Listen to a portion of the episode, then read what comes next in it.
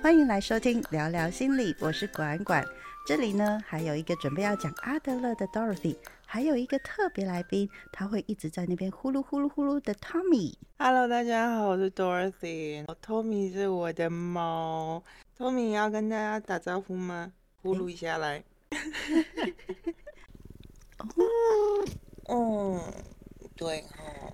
有听到呼噜呼噜了，好好。那我们在讲阿德勒之前呢，我们要接一下上一集聊聊的电影的芭比，因为有一个人提到说，女性主义跟女权主义有什么样的差异哦？在华文圈里面哦，我们把女性主义翻译成女权主义，但是呢，在 Dorothy 的描述上面，其实这两件事情是分开的。不过呢，我们这一集其实只是简单讲一下。那我们会在下一集的时候会提女性主义或者是女权主义，聊聊我们的一些想法。那在提女性主义跟女权主义之前呢，我稍微讲一下，女性主义英文其实叫做 feminism，女权主义其实叫做 gender equality feminism。其实，在英文上面是有差别的。那至于这个差别在哪里呢？我就交给 Dorothy 来讲一下。我们这边不是说文解字哦，尤其是这些主义，我们现在也还在生成内容，我们跟每个人对它的理解都会有一些差异。我是管管跟我问了之后，我才去查一下，才知道原来是中国那边的翻译把女性主义翻成女权主义。嗯，可是我印象中，我小的时候去参加女性主义讲座，台湾这边也就真的就是翻成女性主义了。那个差异是，当我们听到女权主义的时候，感觉相对是比较激进的啊，去强化女权的。嗯，女性主义运动哦，在这一路的发展下来，等于就是我们要跟。男性在社会议题里头，用性别去框架下那些不公平的权益，有那个不公平在的时候，就一定会有一个被剥夺者，或是有一个需要让渡他权利的对象。所以在台湾这边会翻成是女性主义的时候，其实有一点点想要避免掉我在跟你争取权益，那男生他本来拥有权利，是他要过渡给我们吗？其实发展到现在啊。我们应该可以感觉得到，其实男生其实他也不需要发展，不需要让渡什么权利给我们，而是女生需要争取自己的权益，男性也需要争取自己的权益。到这里就变成很说文解字了。那我们可能下一集再比较细节的再讨论。对我而言，所谓的性别运动在。台湾社会也好，或是怎么样思考，你作为一个人在这社会上的权利跟义务，该怎么样去思考？OK，切入正题，聊阿德勒的介绍之前呢，我先说，其实网络上面已经有很多人在分享阿德勒，而且是非常专业的讲解分析，但是我还是很想要讲讲他，原因是，第一个，我非常不喜欢。原因是我非常不喜欢《被讨厌的勇气》这一本书。不过呢，我会留到最后才会说为什么我会那么不喜欢这一本书。那这一次呢，我跟 Dorothy 想要试着把心理分析的角度跟阿德勒这一个水瓶座出身的人做一个串联。也就是这样呢，我先不把阿德勒的整个的生平过程讲一次，听的人只会知道说，哦，他是一个维也纳人，他是个水瓶座，这样子的概念就好了。那我们第一个要聊的是。我从这一次要找这一个话题的时候呢，我才知道 Dorothy 没有很喜欢阿德勒，甚至是你有提到说，原来你住在巴黎的时候啊，居然身边一本阿德勒的实体书都没有哦。为什么他在你心目中虽然不能归类到不喜欢？但是在我的观察，其实并没有让你好像提到荣格啊，或者是讲到英国的精神学者那样子。那在主观上面，其实你对他究竟有什么样的感受啊？我现在手边有那一本是写关于阿德勒的书，叫做《被讨厌的勇气》，所以严格定义上，我还真的还是没有阿德勒的实体书。然后。呃，为什么？我记得我大学的时候还要做一个专题，就是要报告阿德勒。然后我去念阿德勒的东西的时候，真的就是你刚刚不是说他是水瓶座的吗？我真的水瓶座的人讲话，其实真的可能不太管别人喜不喜欢听。所以其实我听到阿德勒讲的那个话的时候，年轻的时候看阿德勒会觉得他在讲屁话跟废话。嗯哼，尤其是他在解释原生家庭对一个人的性格的影响，他用的是就是家里当中的排行。嗯，但是他没有明讲的是，他其实用这个例子是其实是拿他自身的经验出发的，这样可以理解。在那个年代，可能心理学方法没有那么的发达，所以还只能够用这种方式把自己隐藏起来。因为他自己是老二，他觉得老二哲学就是一个爹不理娘不疼的角色，这样。爹不疼娘不爱，谢谢 娘不爱的角色。我真的离开台湾太久，真的中文变得很差。没关 系。记得我大学的时候看，我还觉得很，哎，就是因为有你这种心理学家，搞得心理学一直被都被当成伪科学，这样，就是这个。结论从哪里来的？你完全没有办法推导，你没有做足够的归因，然后统计，你就用这种就是臆测的方式说这样子的结论，当然人家就会觉得心理学是一个伪科学啊。而且他说话的方式，他在讲他的概念跟逻辑的时候，我是现在在理解法国的心理学的发展的时候，才发现其实精神分析有一个分类哦，是。阿德勒跟老佛爷合并起来的精神分析。阿德勒为什么不是那么喜欢他？因为他有很多的理论都是为了弗洛伊德他的老佛爷，不管是对抗也好，或者是跟他吵架也好，甚至跟他说教，水平式的说教的。我看我当然真的是很没有触动不到我的灵魂，你 就会觉得你讲的东西有一点生活经验的人都知道啊。何必要你来讲呢？你的思考方式也也没有很原创性的东西啊，不像弗洛伊德有所谓的心理动力啊，那用神话去诠释，然后这些病理性的状态的，反而是现在回头看会觉得，嗯，这真的是给大人看才会觉得有用的的心理学家这样，所以我对他的感受就是一个。听他在脑爽的一个心理学家，脑爽哦！我记得我以前大学在念他的东西的时候，都会有横批，你知道吗？嗯，就是他讲这个东西，现在有哪些心理学其他的理论我可以跟他打架的，可以证明他，可以补他的不足的。嗯。像我在谈荣格，荣格他就用了心理原型的方式去解释啊。如果你要用人格的方式去理解一个人，不是像弗洛伊德用用心理动力，那你要给足够多的原型啊。你不能够只给一个在原生家庭是老二、老大会比较怎样，然后小孩老幺会比较怎么样。那如果只生一个小孩的家庭嘞，也许是我没有看懂啦。那个时候年轻人，我光看到那个，我就整个觉得，天啊，这是一个多脑爽的心理学家！这种东西可能跟我们当代一些可能没有在认真做研究的那些星座学家不是差不多吗？有什么呃，比如说双子座就是一个机智幽默，有两个脑袋，但是呃，花心的有说等于没说的东西，了解这。这不就是脑爽吗？是啊，的确是。但是你慢慢的后来也对他有一些不同的一个看法了吧？我觉得对他有不同的看法跟理解，比较是因为自己年纪渐长，生活经验比较多。他就是用他的人生很碎碎念、很脑爽的方式，跟他跟大家分享他怎么样走过来的。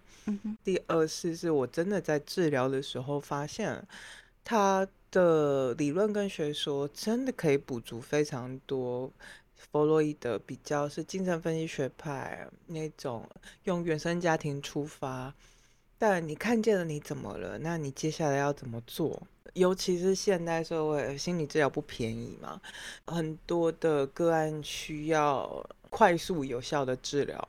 阿德勒的学说跟技巧就非常的适合。很快速的达到个案期待可以达到的事，现在反而会回头去念阿德勒，比较是因为真的就是有用，比较像是一个前辈分享他的人生经验这样。好，对阿德勒的学派当中，当然有里面有很多的不同的切入点。那但是我们今天会强调两件事情，一个是早期记忆，或者是叫做早期经验；那另外一个是目的论。目的论的意思就是，呃，我们行为背后的主要驱动力是追求实现自己的生活目标跟社会利益，而不是只是单单满足基本需求。光这个目的论哦，其实自己在看的时候，其实有一点就是搞不听清楚了啦。那先让 Dorothy 来分享一下吧。我刚刚就讲，他其实是在跟老佛爷的那种。原生经验，他的那些早期记忆啊，他就是 换句话说，他其实在讲就是原生家庭啊，但他不想要跟老佛爷的东西连接在一起，所以他自己也是一个精神分析学家，或者是在创伤理论里头我们会说的原初的创伤经验。嗯，这个东西啊，我讲的越复杂，等于就是你原第一次接触到这件事情的时候，你的感受是什么？就像是初恋好了，呃，老实说，你你的初恋不只是你碰到怎样的人，你的社经地位，你的学校，你走路的时候遇到了谁，你长得怎么样，会碰到什么人。其实还有另外一个是你的原生家庭，在你遇到你初恋之前，你的人生经验已经决定了你会喜欢上怎样的人。这个是所谓的弗洛伊德式的这种决定论的，呃，心理学家、精神分析学家会用的看法。可是对于阿德勒而言，他在讲的，而是说那个目的，他讲的不是说对你有这些原生经验哦，嗯，在碰到你初恋的那一刻，你有什么样的经验呢？你的父亲是谁？你的母亲是谁？你曾经遇过了谁？但对他而言，他的目的论是：二，你是为了想要有初恋的感受，那其实是为了服务于你自己。比如说，如果用初恋的话，你可能碰到那个人，你其实不知道什么是爱情，什么是心动的感觉，你不知道，你可能茫茫然然的、模模糊糊的有些概念。可是，你想要成为一个被爱的人，你今天遇到了这个好像有擦出火苗的人。嗯，所以今天是你为了想要被爱，你为了想要有初恋，所以你选择跟他在一起。嗯，所以我们等一下会聊到这本书叫做《被讨厌的勇气》，它里头给了一个很具象的解释哦，像是叫 social phobia，中文叫做社恐。嗯，我不用到那么严重，社交恐惧症的人，社恐。嗯。他是因为他的性格，如果是用老佛爷这种决定论的人，因为可能你的原生经验、之前的经验，在社交场合你感觉到不安，你的个性是比较内向，所以你不喜欢去参与社交，你就不喜欢出门。可是对于阿德勒的目的论，他就是你是为了不想要出门，所以你社恐。简单来讲就是这样，所以你是为了。不想要出门，你觉得很累，甚至是在家你有更多其他有趣的事情。他有很多的理论，他还是用跟弗洛伊德没有太远的差别的在讨论。他还是有在谈所谓的防卫机制。所以你要让自己确保自己的安全，所以你不出门，所以你让自己有社恐，所以你是为了不出门，所以你说你不喜欢跟人相处。可是，如果你今天可以不用出门了，有没有其他种方式，你一样可以解决这种困境呢？其实是有的诶，这个东西我可能大学的时候听，我还半信半疑。我反而是现在长大了，我真的遇到了一群可能在现实当中的生活，你遇到他就是温温和和的宅男，或者是就是比较喜欢待在网络世界的人。可是他在网络世界会有其他的人格，或者是有其他的社交。他可能是打游戏的时候，他可以是他们工会的会长啊什么的。可是现实当中，他工作就是一个很温和、不会想要多说话的人。嗯会有这样的落差，反而会让我看见，其实真的是目的论哎。人做的所有的事情，这些性格也好，你的原生经验也好，其实是服务于你当下的需求。你当下的目的，这样子有没有比较听得懂？有。那早期记忆呢？你要看那种真的很专业的那种很细微的讲解，可以去找其他的 podcast 听哦。我自己在看阿德勒的时候，我的理解是，他的早期记忆其实很像是你在这一刻你之前的所有的人生。当然，我们会比较聚焦在六岁之前，甚至在阿德勒他的人格养成其实相对比较久。但是他是一个很讲求活在现在的人，现在跟未来。这也是为什么我会后来会把它捡回来念，因为弗洛伊德都在讲现在之前的事情，尤其是六岁之前或者十二岁之前，那真的是很小的时候的记忆。可是阿德勒他在讲的是从现在到未来，所以你说他很早期早还还有可能就是你十分钟之前的经验，他如果改变了你你的需求、你的目的、你的社会利益。就算是十分钟，他也可以把它当做是你的早期的经验，因为他真的是一个非常之讲求现在当下的一个精神分析学家。听起来好像就是一直在提醒大家活在当下吗？嗯，与其说是活在当下，还不如说他给了一个困死弗洛伊德他的理论的东西。弗洛伊德他在晚期有一篇文章。其实，在讨论精神分析到底有没有终止的一天，这样，因为我们一直都在诠释之前发生的事情。为什么要需要诠释之前发生的事情？就我刚刚提到，因为创伤理论，像我们之前提到的忧郁，这些早期经验，它都会用回溯的方式，好像你都会再次的体验一次的那种感受。所以，它是称为是一个心理疾病，它变成是一个困扰。我们得解开为什么它。你的身体、你的大脑需要恢复到那个时候，是不是有些东西你没有解决掉，或是你没有看见？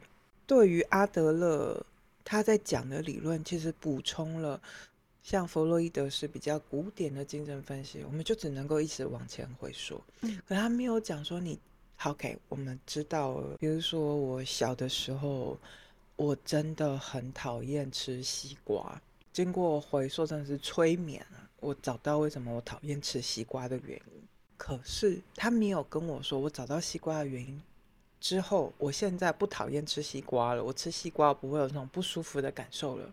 可是我之后的人生还能不能吃西瓜呢？我还要不要吃西瓜呢？它会不会造成我另外一些不舒服的感受呢？为什么弗洛伊德式的精神分析会无止无尽？就在于他其实没有讲你接下来的人生会怎么办。所以就会随着你的人生的迈进哦，他你又会有更多的创伤经验，所以你会有更多的材料可以聊。可是阿德勒等于就是要你在这一当下看到了你的过去之后，转过身，我们不要再面对过去，我们来看向未来，来思考一下，嗯，对你而言有没有利？对你而言，你的人生在追求什么？所以过去的事情它可以不重要，你甚至可以切断。所以他在讲自卑与超越，他最后一章，我真的觉得，我现在在欧洲看法文，有还好我有个好朋友是会德文的，我常常就问他说这个到底是什么意思？这样，他原文是什么意思？其实没有那么复杂，可是中文版它后面真的翻译的有点，我觉得不是翻译的人不好，而是语语境啊，语言它真的质地很有差异。他在讲的那个超越，也就是你在。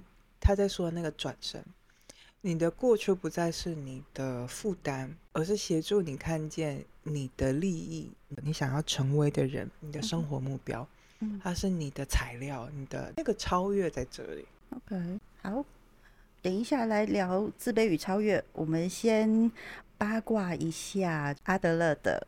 星盘好了，超期待这个。提到那个早期记忆跟目的论这件事情哦，我要先说，呃，刚才一直在强调阿德勒是太阳在水瓶座嘛，那我们也要看看他其他的行星在哪里呀？他的月亮在金牛座，上升是巨蟹。嗯，最有趣的点是他的水星还有。火星冲劲的部分的那种脾气啊、性生活啊这些的，水星是代表掌管表沟通表达的那一块，这些都落在水瓶。他的木星呢，就是吉星，是跟月亮一样是在金牛座的。最特别的是，阿德勒的水星跟太阳，月都落在都是水瓶座嘛，它也是落在第八宫，就是我们所谓的极恶宫。那八宫的主题其实重点都是落在在讨论一些死亡啊、再生啊、人性，或者是性，甚至是一些人性丑陋的那个黑暗面。它的火星虽然是在水瓶，但是因为度数，因为我们看传统占星的关系，所以我们在看度数的时候，它已经从八宫其实是要计算到九宫去。从太阳、水星都是在水瓶，然后又落在八宫，又那么喜欢去讨论人性相关的一个议题哦。水瓶座本身就是一个很喜欢参与群体活动，但是在参与的过程当中，大部分的时间他们都是安安静静的，很默默的在观察。但是水瓶座要站的那个舞台，其实它不困难的，因为他的对宫是在狮子座。其实他跟狮子座都需要一个舞台，只是要的那个形式是不一样的。阿德勒在太阳水瓶的时候呢，他总是会有一种就是众人皆醉我独醒的状态哦，所以你会看到他，你搞不清楚他在想什么，但是他的理智其实是非常的理智的。而且水瓶座的怪呀，有时候你会觉得说他好像在破坏了一些原有的秩序，但是实际上其实是他透过他自己的观察，因为水星水平又带有一点批判性，又很新潮、很独特，所以透过他的一个学习跟观察的时候，当初就提出了一个目的论这个概念，跟当时蛮流行的一个弗洛伊德提出的决定论，就会有不同的观点，在那个社会当中就会出现了。如果说我们提到刚才的早期记忆这一个点哦，其实呢，这个我会比较想要分享的是追溯回去阿德勒小小小小孩的时候，因为他大概三岁的时候，阿德勒的就会记得说他的弟弟就死在他床边，他自己本身也是一个身体很虚弱，他本身也有一个生门痉挛还有佝偻病的一个状态。到他四岁的时候，他才可以行走哦，而且之后他还发生了两次车祸。四五岁的时候，他又得了肺炎，差点死掉。所以，我们这样子在总观阿德勒的一个童年的时候啊，他同时其实还有存在一个心中的一个 competitor，竞竞争者。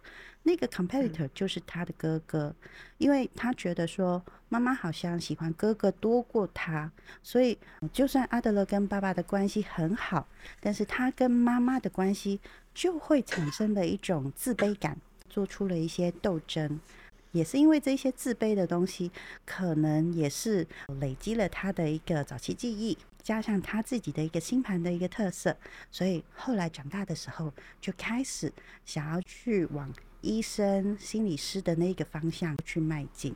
讲到这些早期记忆当中，对他来说是相当的深刻。特别是月亮金牛的阿德勒，月亮这一个行星其实是代表了妈妈的一个角色，所以意思就是说，他看妈妈的样子，其实就是有点像妈妈，就如同金牛座一样。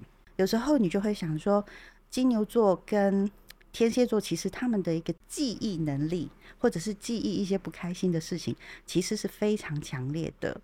那我把这一件事情拉回来的时候，你就会看得到，说阿德勒对于早期记忆是这么的重要。经过了这些历程的时候，也奠定了我刚才所说的对医学、对心理学，甚至是对社会还有哲学的一个相关领域，会感到非常非常有兴趣。而刚才呢，我有提到说，阿德勒跟妈妈存在了一个因为自卑感所出现的一个竞争。这时候就要聊我们阿德勒最有名的一本书，叫做《自卑与超越》了。《自卑与超越》这一本书哦，是在讨论着心理中的一个自我价值感、追求跟成就。每一次谈到阿德勒的时候，其实我最记得一句话叫做：“炫耀的本质就是自卑。”而我们从芭比那一集那一个主题聊了做自己、自恋，还有一点点的自恋性人格。这次我们要聊的就是自卑了。所以，Dorothy，用你的经验去看，你会怎么分享这一本书？或者是说，我说这一句炫耀的本质就是自卑当中的自卑，其实我想也是生存上面好的一部分吧。是也不是。嗯，念完《自卑与超越》，第一个想法就是。自卑其实是自大，可能我不会连接到炫耀，但是从网络时代开始，我们有社交平台，我们会拍这些照片，所以我们的自大的形式开始有一个固定的输出模式，就是炫耀这样。对，所以那种自自大，它不是在日常生活当中方方面面要各式各式各样的花式的炫耀，而是很明确的。炫耀或是炫富的状态。我自己在念《自卑与超越》的时候，我刚刚听你在讲星盘的时候，哦，难怪他就是一个水瓶座的人。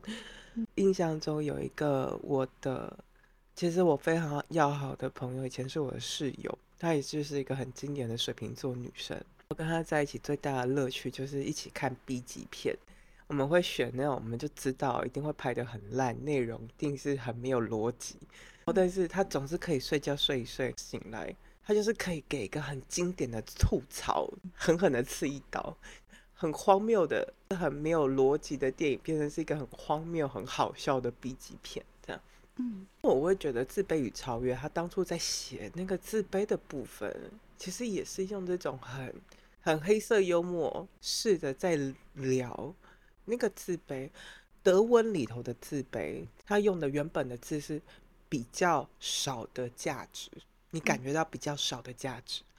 所以，呃，如果用德文原文去理解他在讲的自卑的时候，你会很快的可以理解到，他其实在说的是你在追求的，你是想要让自己更有存在感、更有价值、更被看见、更被需要。所以他在这边讲的自卑，可是，在中文语境我们直接翻译成自卑，因为我们语言里头本来就有这个字嘛，不像德文，它基本上就是把它所想要的形容词叠加在一起，就可以自己创造一个字。而中文里头有个自卑，我们最接近的就把它给拿来用。可是当那个自卑在中文语境里头，我们可能感受到比较多的事情是自己的身份的卑微。你不会感觉到是价值的多少，而是处境上的艰难、微小、懦弱，会有更多比较负面的感受在这个字上。所以，当你在说炫耀，就是炫耀的本 质就是自卑。自卑，对。那这个东西用原文来看的话，合理，因为你炫耀其实是你在。张扬，你在跟别人确认，你在宣扬你的价值。可是你为什么要这样炫耀你的价值呢？是因为你感觉自己比较没有价值。可是，在中文语境的时候，不知道是因为我有点吹毛求疵还是怎样，就会总是觉得，好像说得通，又好像哪里不太通。我不知道会不会有其他听众有这种感觉。炫耀本质是自卑，不会啊，我们真的有遇过那种对自己的生活很美好，就很喜欢炫耀。甚至他不觉得自己在凡尔赛这样，所以那个重点在于，你说生存上有好的部分吧？那个好的部分就是在于，你可以感觉到自己缺乏某种被认同也好，价值也好，你会想要去寻求他的认同，所以你有个动力，想要增加自己的价值，想要让自己的生活变得更好，有办法在网络上打卡，好像有一种社会参与感这样。这是我自己的经验，有时候会觉得还是打一下在巴黎的打卡一下好了，那种瞬间有一种哦，我又回到社会的那种感觉。这样，所以就这个部分而言，其实自卑是一个，其实它你不能够说是中性，但是它其实是带有一个动力，其实未必是坏的，它甚至可以帮助你在人生逆境的时候，你有一个方向感，你还会想要再努力。讲到自卑与超越哦，我就要讲阿德勒的上升星座跟他的凯龙星了。他的上升星座在巨蟹，凯龙星是在母羊座。那大家如果说听到巨蟹座的时候，可能就直接会跟我一样会想说，嗯，那就是个超级玻璃心嘛。巨蟹座玻璃心啊？嘿，对。可是等等，上升如果说在巨蟹的话，其实呢？不见得会玻璃心哦，因为上升代表一宫，也就是代表一个人的性格、外貌，还有童年的环境，选择了什么样的一个形象去展现给别人看，或者是具体怎么样去回应，或者是一个执行方式。所以阿德勒的上升在巨蟹的时候呢，会有一个特质，他会看待社会比较抽离一点点。我们一般人会说会比较冷漠。但是这样子的一个抽离会有一个好处，说当他遇到问题的时候，所有的情绪会先放在他的内心存放着，而不会说立即的表现给别人看。所以你可以说他是一个伪装的很好的一个状态。所以你从刚才我提到的阿德勒过往的那些经验的时候，他就是会一个在自我消化、内化、内化所有引起他自卑的事情，用代表行动力。脾气的火星落在水瓶座的时候呢，他是有服务他人的那一种意愿，但是因为火星在水瓶的一个竞争动力哦，他会比较弱一点点，甚至是可以说是比较敏感，所以呢，他不会说立即的爆发出来，就是不会像母羊座啊，或者是摩羯座火摩羯这样子，直接可能是把一个桌子给拍断了这样子。那这个会哦。会哦，所以从这些地方你可以观察得到的时候，我们可以看阿德勒二十八岁的时候呢，其实他看了弗洛伊德的梦的解析，到了四年以后呢，他才发表了第一篇文章支持弗洛伊德。有一些人会知道说，他们后来其实是决裂了，但是那个决裂的时间其实是已经在他四十一岁的时候，几乎就是看梦的解析的十三年之后。所以你从这里也可以看到，在这一段时间那么久的时候，其实不代表他不去改变调整，而是他会慢慢的累积、慢慢的消化、内化，去分析，再去做一些调整。那我刚才还有提到一个凯龙星，凯龙星其实是一个很小的一个行星，也很少会有人提到。但是因为凯龙星其实是代表了我们人生的课题，或者是一个难题，我们内心深处。最难碰触到的，也是最难治疗的伤痛。阿德勒的凯龙星其实是落在事业宫、十宫的母羊座，所以我们可以说的是，他会用母羊座的方式去保护他自己，免于受到伤害。但是也可以有另外一个说法，就是他很容易造成伤害的方式，也是会用母羊座的一个方法。凯龙星在母羊的话，可能就是会比较害羞去。表明自己的立场跟需求，那这些需求跟立场呢，就会跟阿德勒的事业啊、民生啊、社会大众怎么看他，那这一点其实就是阿德勒的课题。那所以我们可以从阿德勒的在强调个体心理学早期的经验，甚至是很多人感受他的一些教育色彩、生活意义，其实你都会看得出来，其实他很强烈的。所以后来阿德勒也是从维也纳搬到美国之后。几乎就是把整个个体心理学给发扬光大了，这个其实是他星盘的一个特色的部分。我们这时候呢，就要谈谈出版了九年前的书《被讨厌的勇气》。听完 Dorothy 描述他为什么觉得年轻的时候会认为阿德勒很多理论是脑爽，但是重新捡回来之后又有一番新的体验哦。下半部我们会聊更多被讨厌的勇气，以及阿德勒的凯龙星在哪里呢？请听下一集聊聊阿德勒。